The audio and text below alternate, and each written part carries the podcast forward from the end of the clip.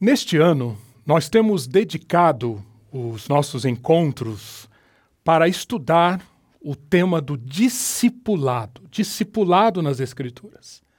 Ao longo de todo este tempo, desde fevereiro, nós estudamos assuntos como trilhando o caminho do discipulado, o discipulado e a cruz, raio-x da prática cristã, o extraordinário da vida cristã, raiz e fruto da caminhada cristã, e mais recentemente estudamos a resposta de Deus para um mundo doente. E agora? E agora, João. Sim, este, esta é a nova série que estamos iniciando hoje. E agora, João?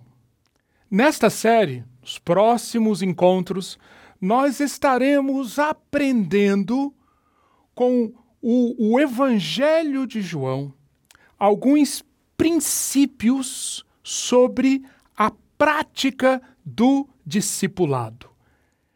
O Evangelho de João, ele respira discipulado por todos os poros.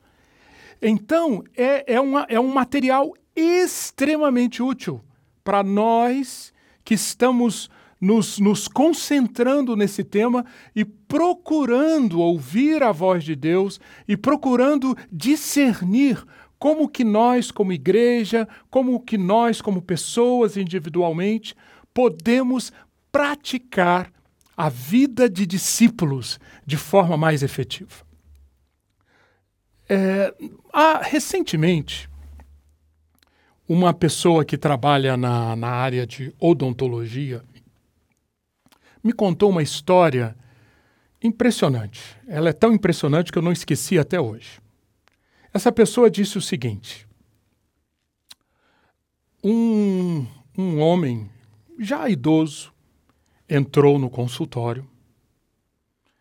A, a, a profissional examinou a situação daquele homem viu que tinha, ele tinha necessidade de um tratamento mesmo, porque tinha, tinha, tinha problemas na, na gengiva, desculpem, em alguns dentes.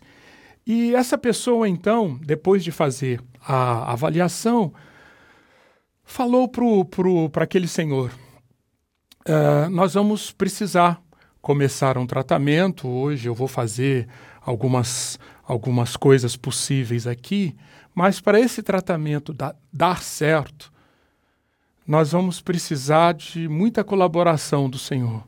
O Senhor vai precisar cuidar melhor dos seus dentes. E eu quero lhe ensinar aqui como que o Senhor pode escovar melhor seus dentes, cuidar melhor dos seus dentes.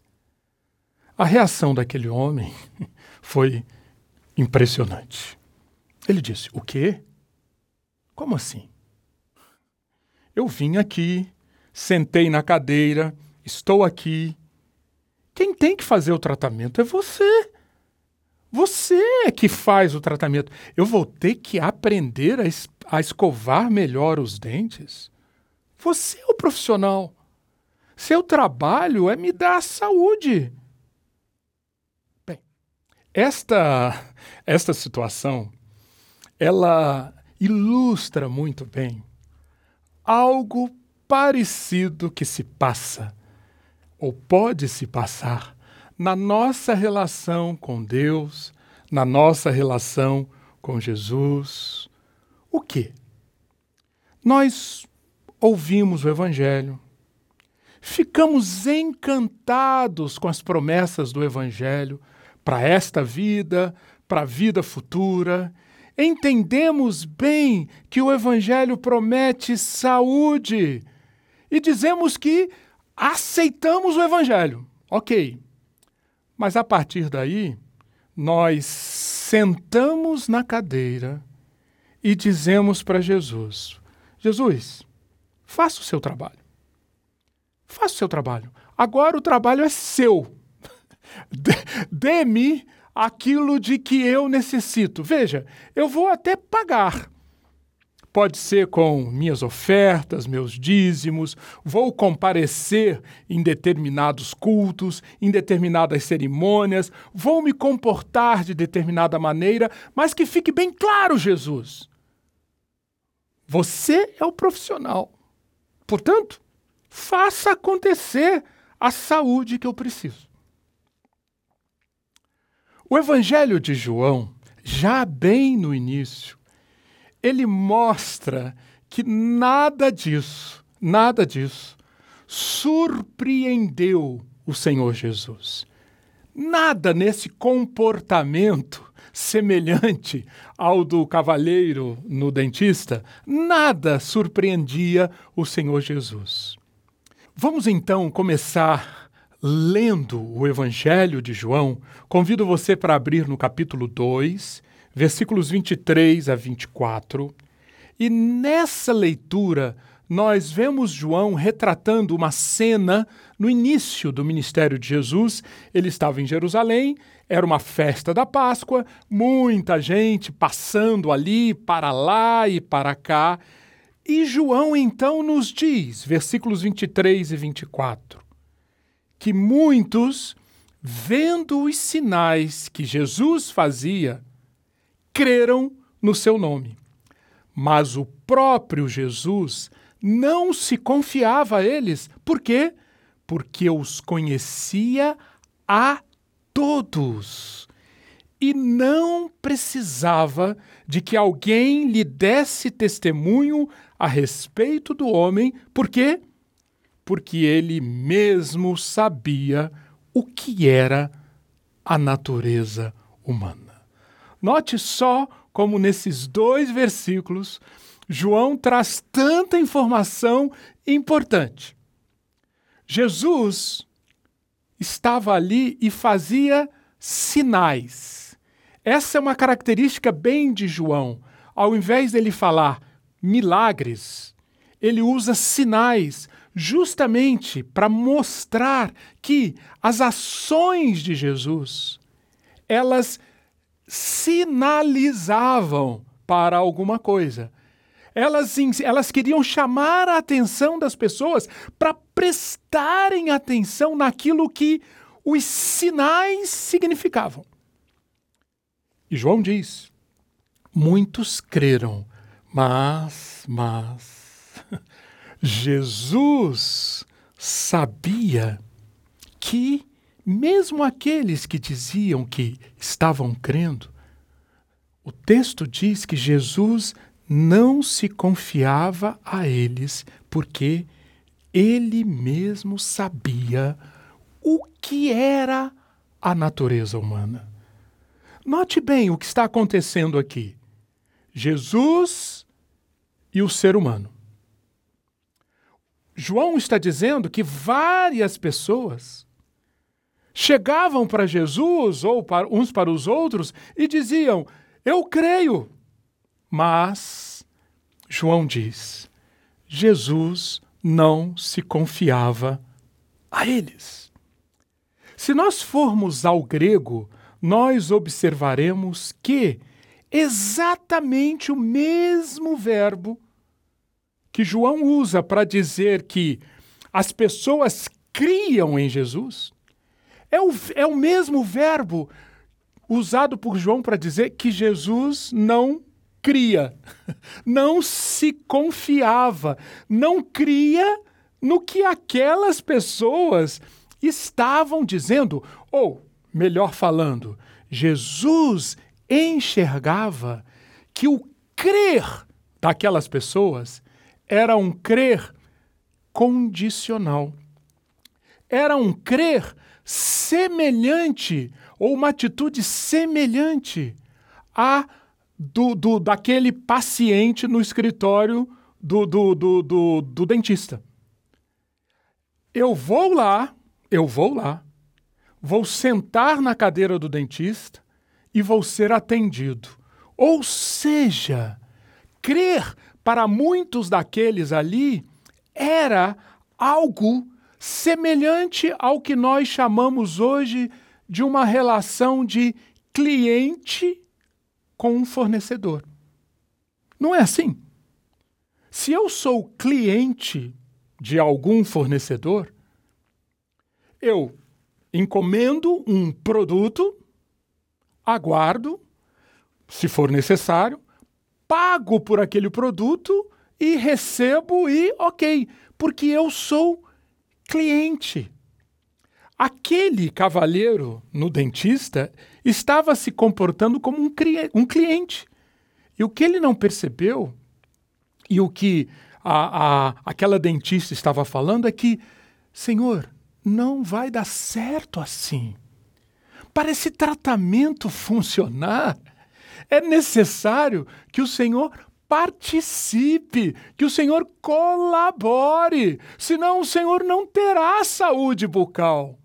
Pois bem, Jesus sabia que muitos daqueles que diziam que criam nele, criam no sentido de que viam os sinais, eram capazes de aplaudir os sinais, mas gostariam de ficar vivendo de sinal em sinal, de conforto em conforto, de bênção em bênção, de livramento em livramento, de prosperidade em prosperidade. Por isso que João diz que Jesus não se confiava a eles conhecendo a natureza humana. Para Jesus, aquele era um crer condicional. O que Jesus, então, está apresentando aqui, e vejam, estamos no início do Evangelho de João. Todo o restante do Evangelho vai falar sobre isso. O que Jesus está dizendo é que o chamado dele é para um crer incondicional. Ou seja, um crer de um discípulo.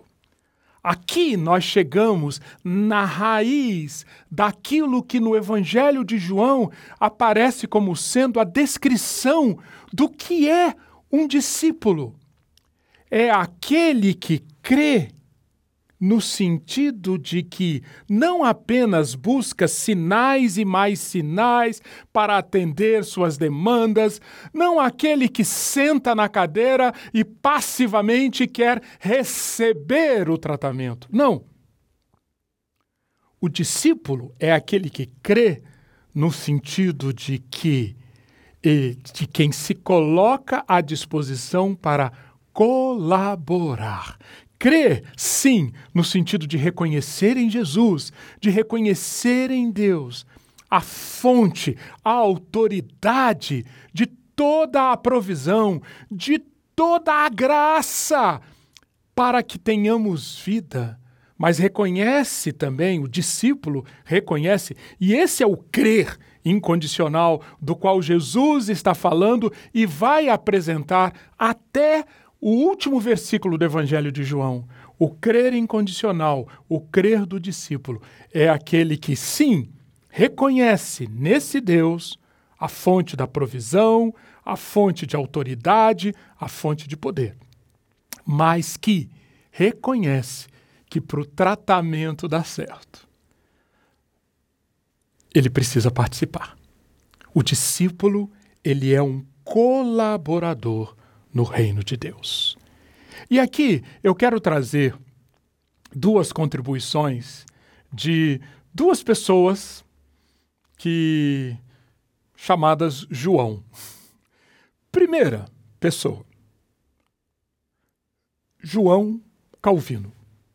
Calvino, ele escreveu: A verdadeira conversão não estipula o preço. Reflita sobre isso. A verdadeira conversão, e ele aqui, obviamente, está falando do verdadeiro discípulo, não do cliente. A verdadeira conversão não estipulou preço. E um, um outro João, John Oswald, comentando a frase de Calvino, ele escreveu: o contrário também é verdadeiro. Ou seja, a verdadeira conversão não estipula o preço. E o contrário também é verdadeiro. enquanto a pessoa ainda estiver perguntando se ela pode se dar ao luxo de se, de se voltar para Deus, ah, ela chegará à conclusão que esse custo será sempre muito alto. Ela se verá como cliente. Ela não será, para valer, um discípulo de Cristo. Eu quero então convidar você a ingressar conosco, a participar conosco dessa jornada de estudos no Evangelho de João, ao longo das próximas semanas, através dos estudos do domingo, dos estudos diários, dos áudios diários que você receberá, do, do, das, das, sugestões de, de, textos, a leitura dos 21 capítulos do Evangelho de João, é, é, é muito fácil você cobrir esse evangelho em poucos dias, engaje-se nessa jornada e você terá a oportunidade de confirmar isso que eu estou apresentando aqui como uma proposição. É tema central do evangelho de João. A apresentação desse desafio de não aceitarmos a postura de clientes de Jesus, mas buscarmos e colocarmos-nos à disposição dele para sermos transformados naquilo que é necessário para nós sermos verdadeiramente discípulos dele. E aqui vai uma, um pequeno resumo da, da, da mensagem do Evangelho de João, de João e como que, de todas as formas, isso remete a discipulado. Comecemos então com, com a leitura de dois versículos do, do capítulo 1. O João 1, de, desde o versículo 1 até o versículo 14, João faz como que um prólogo, uma introdução ao livro, ao livro, apresentando ali de forma bem sintética os principais elementos, os principais fios que na sequência serão usados para tecer essa, esse, esse tecido que é o Evangelho de João. Aqui nesse capítulo 1, no prólogo, João faz duas afirmações. Primeira, a vida estava nele e a vida era a luz dos homens. No versículo 14, e o Verbo se fez carne e habitou entre nós, cheio de graça e de verdade. E vimos a sua glória, glória como do unigênito do Pai. Note, o que João está apresentando aqui é que vida, vida, não simplesmente uma vida biológica e nem somente uma vida psicológica, mas a vida eterna, a vida Zoe, estava nele, em Jesus. E quando ele se fez carne, quando ele montou sua habitação entre nós, o objetivo é que através disso a vida fosse transmitida e assimilada por nós. E essa vida, diz João, era cheia daqueles que são os atributos, dois dos atributos essenciais da pessoa de Deus: graça e verdade. Graça correspondendo ao amor leal do Antigo Testamento, resed, amor leal. Verdade correspondendo à fidelidade lá do Antigo Testamento. Um texto que você pode ler junto com João 1 é o capítulo 34 de Êxodo. Ali, Moisés está recebendo a, a, a, aliança, as condições da aliança. E Moisés então pede a Deus: quero ver mais da tua glória. E Deus então concede a Moisés um vislumbre da glória dele. E o que Moisés vê? o texto diz: o que Moisés vê de Deus, da glória de Deus, ele expressa com essas palavras: Ó oh Deus, Deus, grande em amor leal e fidelidade. João está dizendo que Deus, o Deus Filho, ele era cheio de graça e de verdade, de amor leal e de fidelidade, e que através disso nós vimos a sua glória. Ora, amor leal, fidelidade. Difícil encontrar outras palavras mais fortes para descrever o que? Algo que, para fluir, depende de confiança. Confiança, crer que, como nós já vimos, é a base do discipulado. Amor leal, receber cada vez mais do amor leal de Deus, da fidelidade de Deus, repartir esse amor leal e essa fidelidade, participar cada vez mais da glória da pessoa de Deus. Isto é participar da vida de Deus.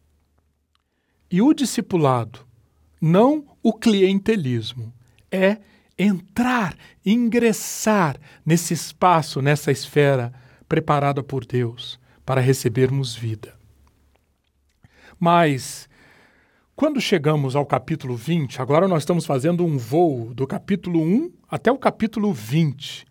Lá no capítulo 20, na conclusão lá do livro, João diz: na verdade, Jesus fez diante dos seus discípulos, observe a palavra discípulo aqui, muitos outros sinais que não estão escritos neste livro.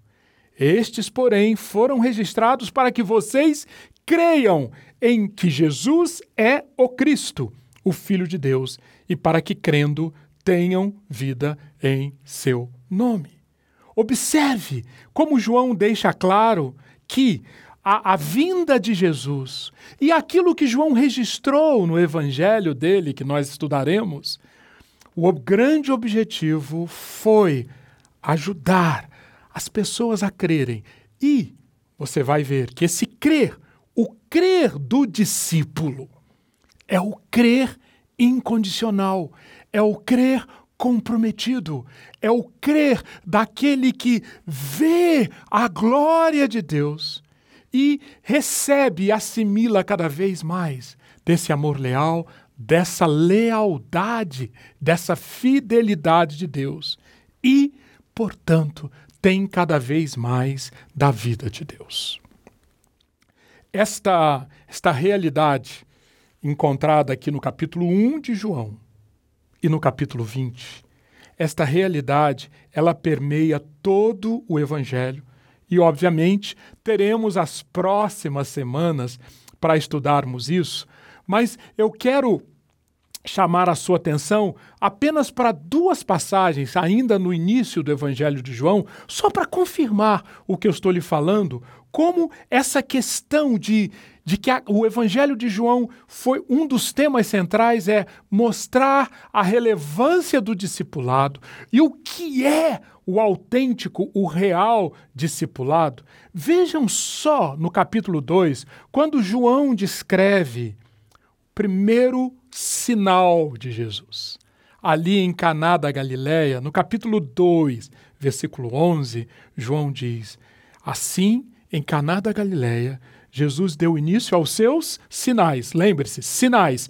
Sinais para o discípulo, sinais para chamar a atenção para a vida, sinais para chamar a atenção para a glória, sinais para convidar para o desfrute da graça e da verdade. Ele deu início aos sinais e, através disso, ele manifestou a sua glória.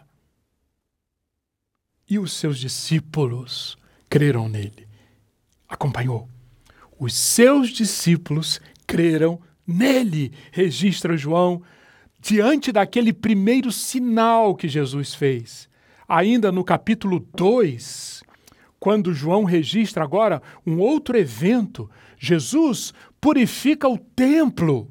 Capítulo 2, versículos 17 a 21, João então nos conta que Jesus ali estava cumprindo a, aquela profecia: o zelo da tua casa me consumirá. E, e João diz que naquele momento, momento em que aquilo aconteceu, a ficha dos discípulos não caiu bem. Mas que algum tempo depois, quando Jesus ressuscitou dentre os mortos, observe, os discípulos dele se lembraram que ele tinha dito isso e creram na Escritura e na palavra de Jesus. Observe, discípulos creram, Escritura, palavra de Jesus. Todos esses elementos, mais uma vez aqui presentes, chamando a nossa atenção para esse fato. O Evangelho de João, ele está estruturado desde aqui do início para mostrar-nos a relevância, o quão central é a prática do discipulado no plano de Jesus de transmitir vida.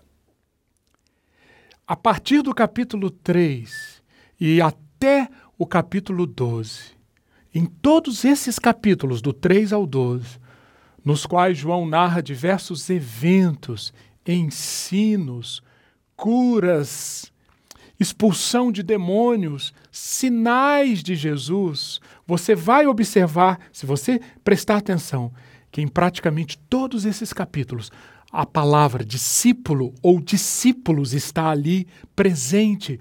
Jo João, como que nos colocando na condição de um espectador, como um dos discípulos de Jesus.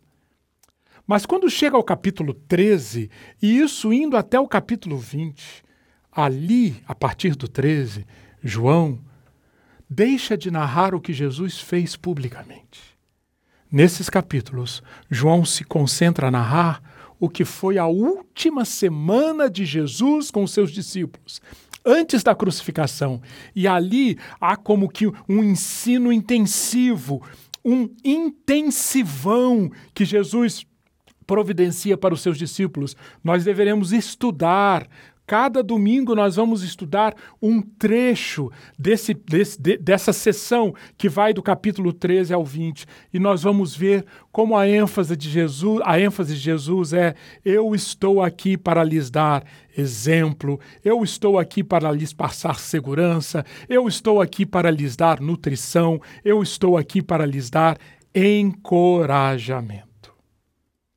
Em síntese, no Evangelho de João, a mensagem é: a vida de Deus, nele estava a vida.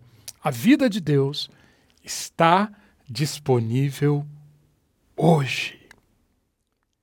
A vida, a assimilação desta vida, acontece em uma relação de compromisso para nos transformar em seres cada vez mais parecidos com Deus e participantes da comunhão da Trindade.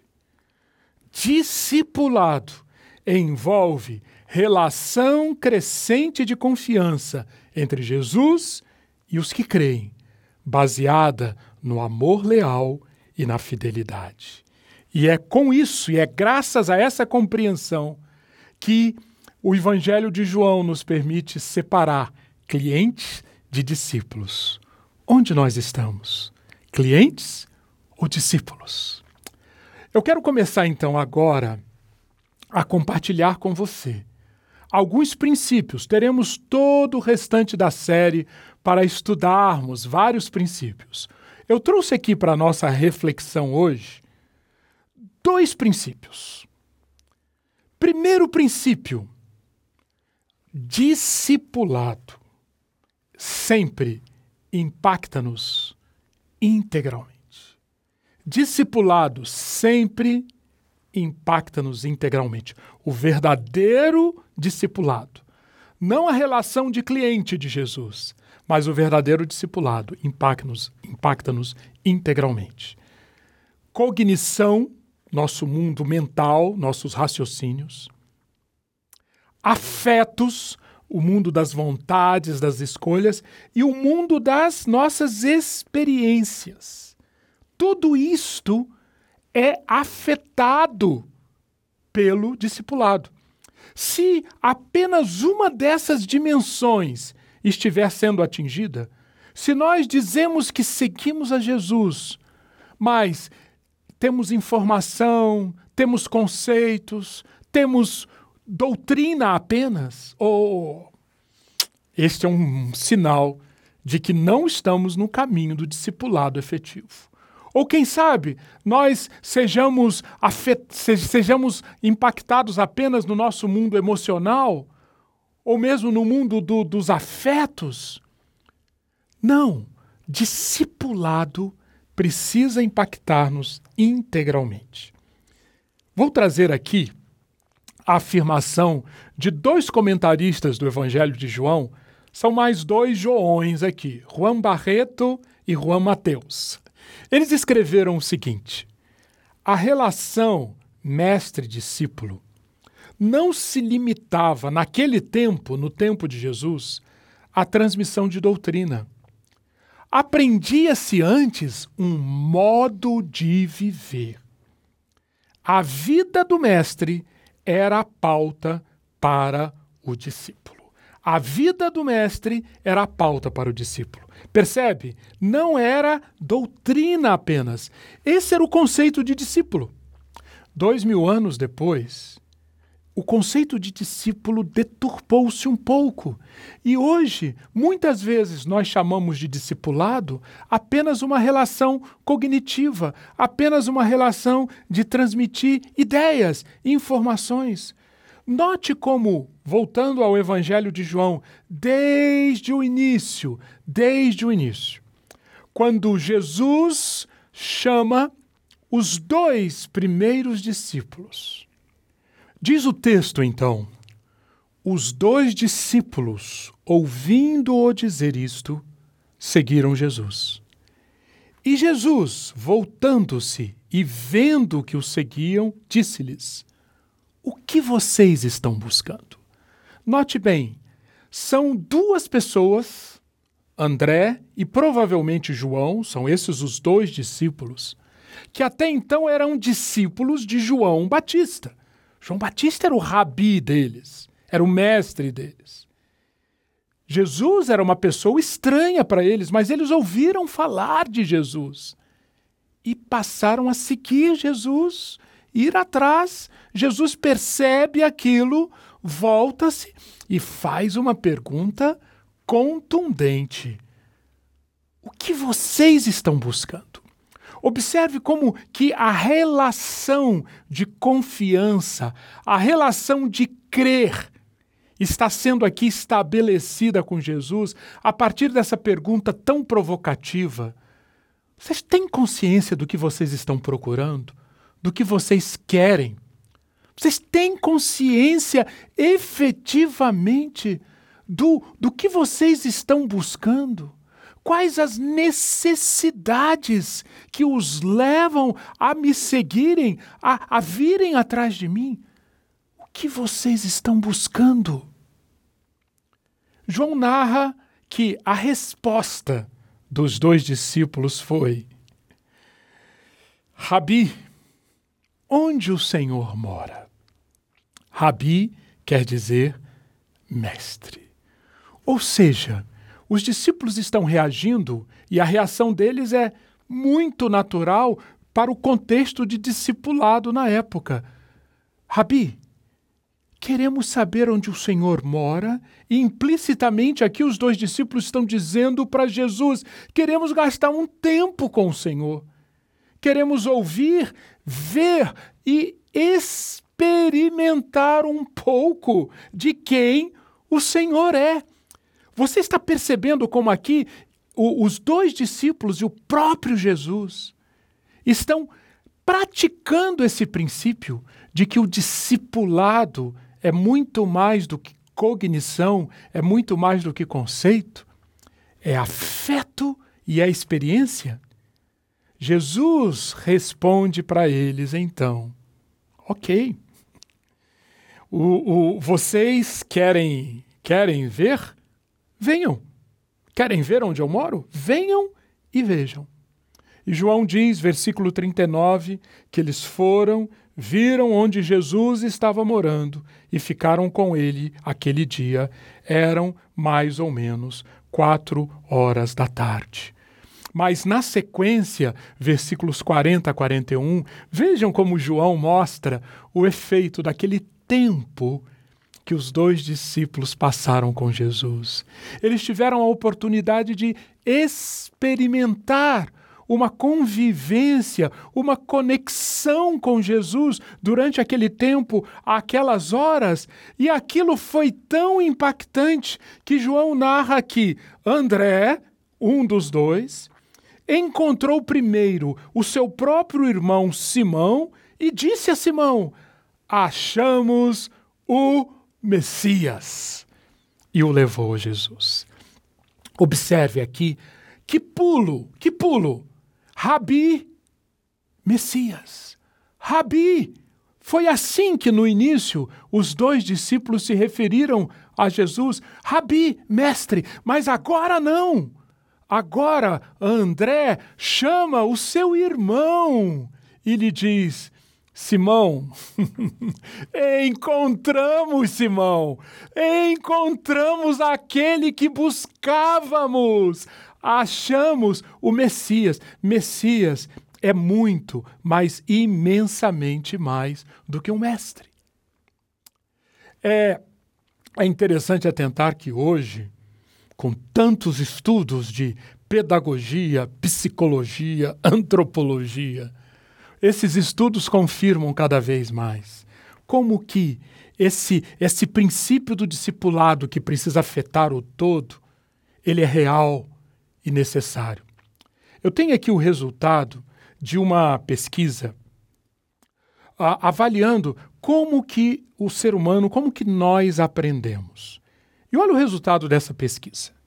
10% do que nós aprendemos vem pela educação formal, pela leitura, pela sala de aula. Mas 20% provém de exposição as situações práticas. Agora, observe que os 70% restantes, veja, 70% vem de experiência.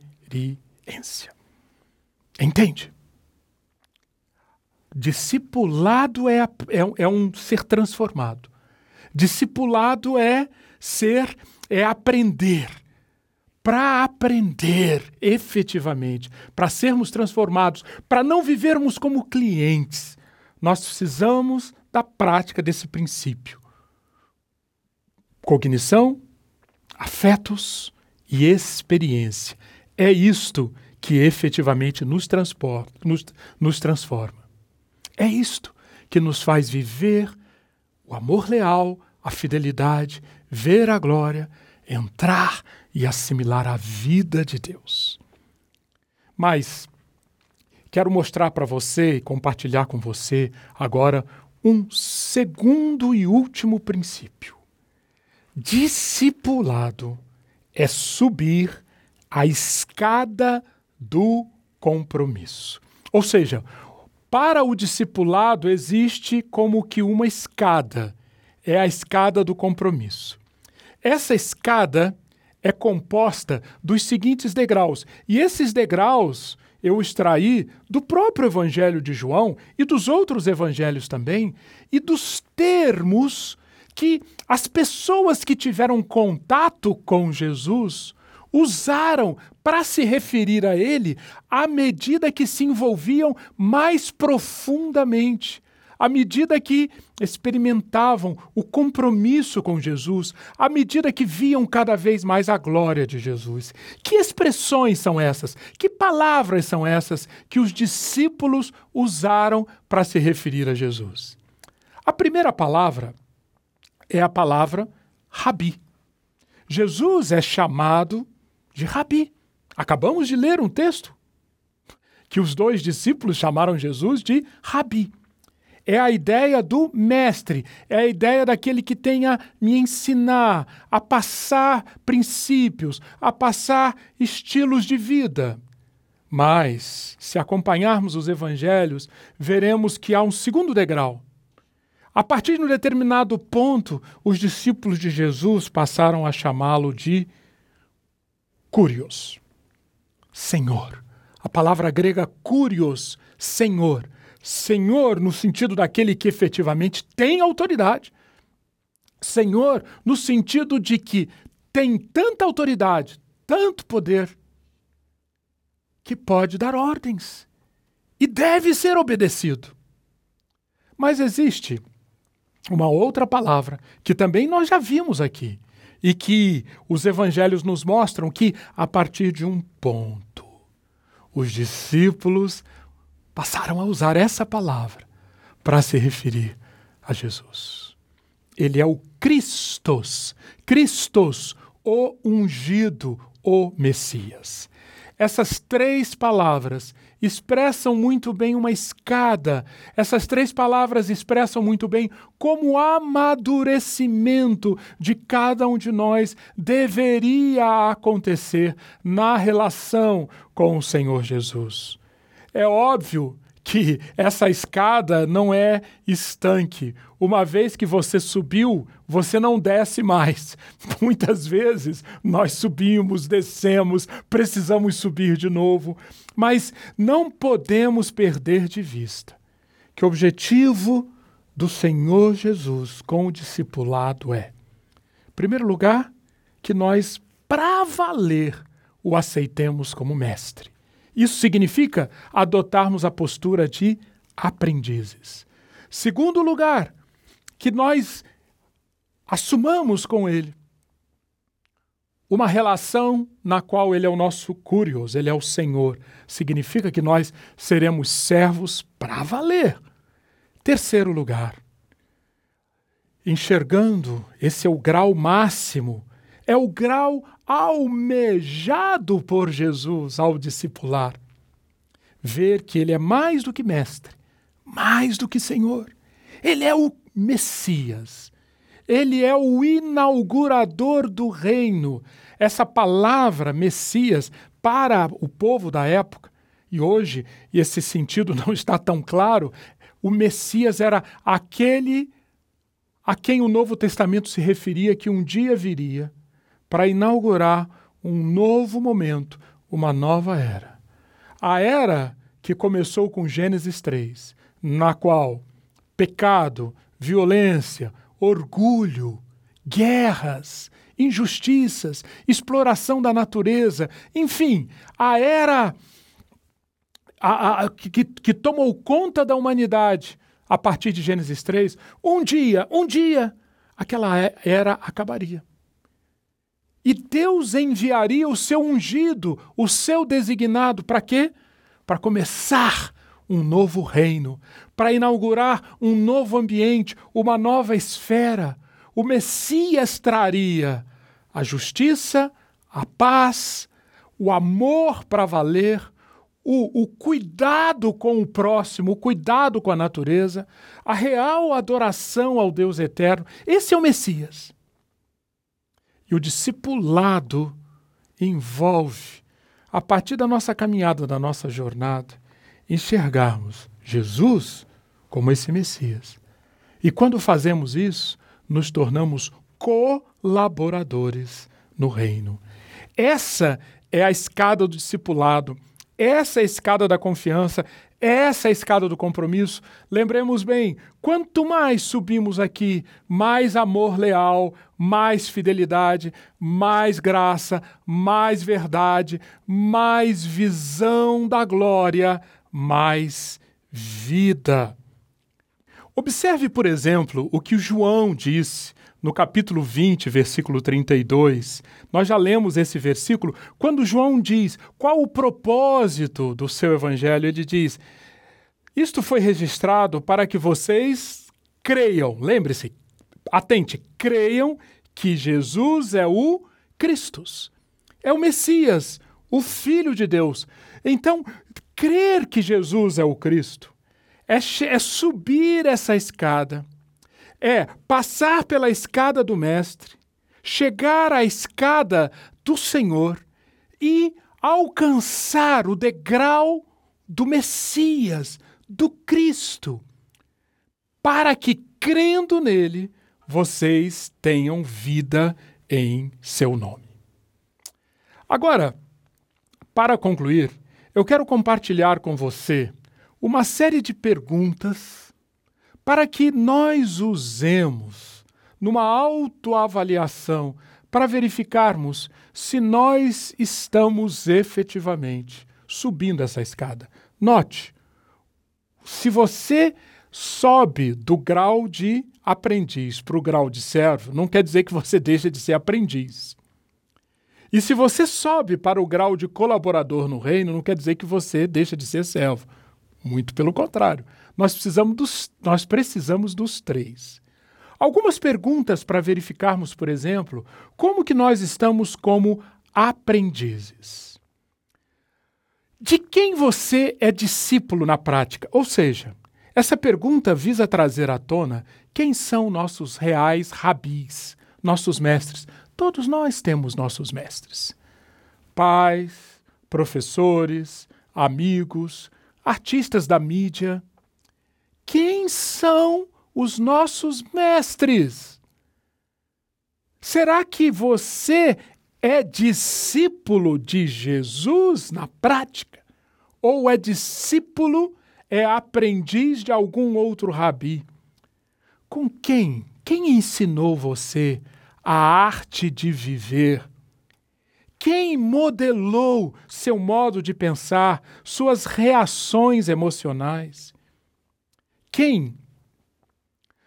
Será que você tem fome e sede intensas de aprender cada vez mais com o ensino das Escrituras? Essas quatro perguntas nos ajudam a identificar realmente o quanto eu estou nesse degrau.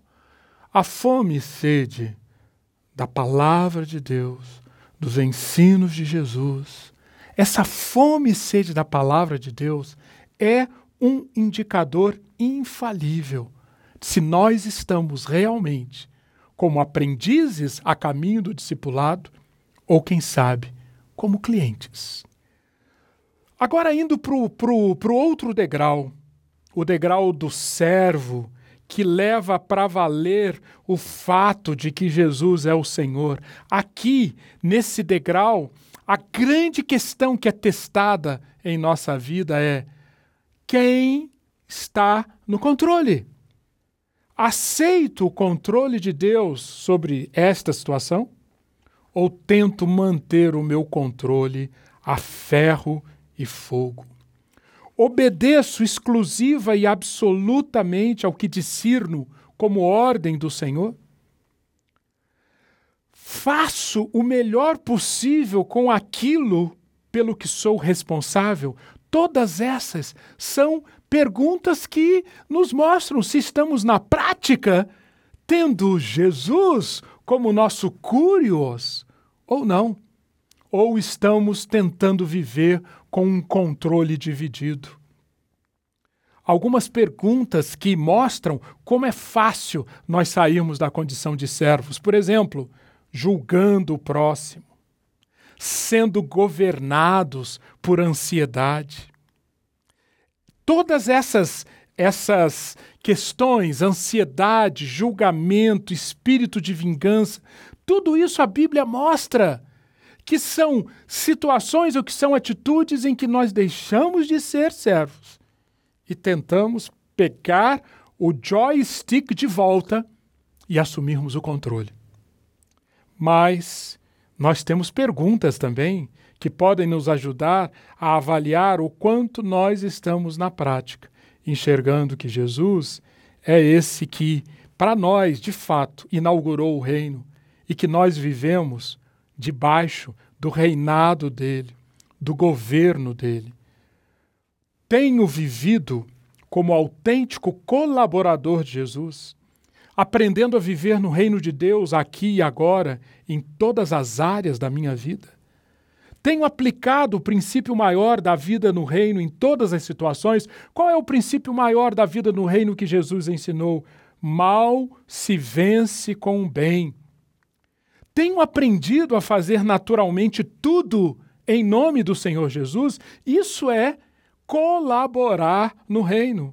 Ou seja, todas as coisas, todas as coisas, em nome do Senhor Jesus, fazer com a consciência de que estou com a autorização dele, em lugar dele, como se ele mesmo fizesse. tenho entregado as chaves dos meus reinos a Ele. Todos nós temos nossos reinos. Finanças, uso do tempo para entretenimento, meus relacionamentos, meu trabalho, são os meus reinos. Até que ponto as chaves desse reino estão entregues a Ele? São perguntas para provocar em nós essa reflexão. Eu estou como cliente ou estou como discípulo? Discipulado é uma relação crescente de confiança entre Jesus e aqueles que creem, baseada no amor leal e na fidelidade. Dois princípios para a prática do discipulado. Discipulado impacta todo o nosso ser. Discipulado é subir gradualmente a escada do compromisso. Vamos orar? Te louvamos, ó Pai amado, porque o Senhor preparou todas as condições para estarmos mais uma vez aqui. Te agradecemos pela, pela instrução e queremos, ó Pai, pedir que essa instrução nos mostre o que em nossa vida precisa ser ajustado para vivermos como aprendizes, como servos, como colaboradores do Reino. Perdoa-nos, Senhor, se das vezes em que tentamos viver como clientes do Senhor. Mostra-nos, Pai, e ajuda-nos a trilharmos o caminho do discipulado e que através de nós o amor leal e a fidelidade do Senhor se propaguem, a glória do Senhor seja vista e que na nossa relação com as outras pessoas nós estejamos sendo discípulos do Senhor concretamente e expandindo o seu reino. Em nome de Jesus.